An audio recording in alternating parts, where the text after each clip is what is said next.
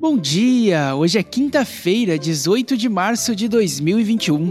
Eu sou Vassi Álvaro e este é o FRT Cast, o nosso giro de notícias para você começar o dia bem informado.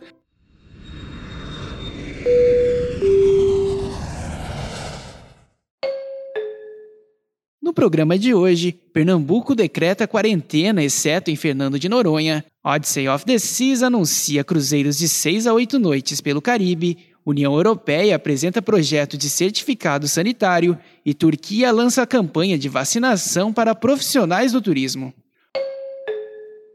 O governo de Pernambuco anunciou que todo o estado ficará de quarentena a partir desta quinta-feira até 28 de março, com fechamento do comércio e funcionamento apenas de serviços essenciais. A medida é uma tentativa de conter o agravamento da pandemia de Covid-19.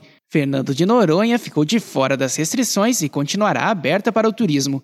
A ilha já exige testes de todos os que chegam e monitora os visitantes ao longo da estadia. A Royal Caribbean International convida seus hóspedes a se aventurarem em sua temporada 2022-2023 no Caribe.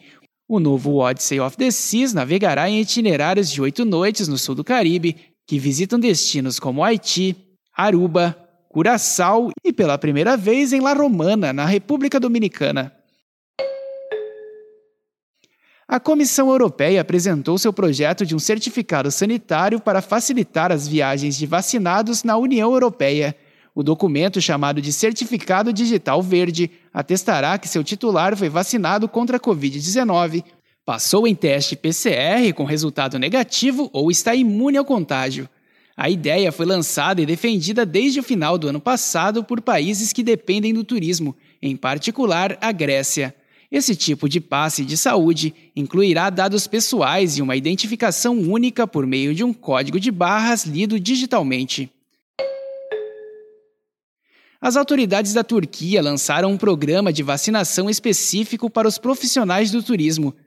A ação integra o Programa de Certificação de Turismo Seguro, que tem como objetivo dar boas-vindas aos viajantes internacionais para a próxima temporada, mas garantindo a saúde e segurança dos funcionários do turismo como prioridade. De acordo com as regras do programa, serão vacinados os colaboradores de alojamentos, restaurantes, guias turísticos e funcionários das agências de viagens.